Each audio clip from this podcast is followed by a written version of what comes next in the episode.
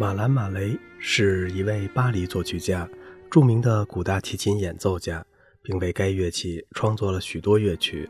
在他的作品中，有一部组曲描写了胆囊摘除手术。在霍特曼死后，圣科隆贝接手了他的学生马雷的教育，但是六个月后，他发现这个学生可能会超过自己，于是他就告诉马雷，自己已经没有什么可以教他的了。马雷对他的维奥尔琴非常着迷，急切地想从大师这里学到更精湛的技艺来充实自己。由于他可以随意出入老师的家，于是开始等待夏天的来临。圣科隆贝在一棵大桑树的树干上搭了一个小木屋，每到夏天，他就会钻到木屋中去研习技法，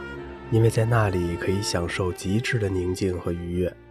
一等到圣克隆贝把自己锁进小木屋，马雷就偷偷溜到树底下观看大师如何演奏特定的段落，以及老大师们习惯用于保密的运功手法。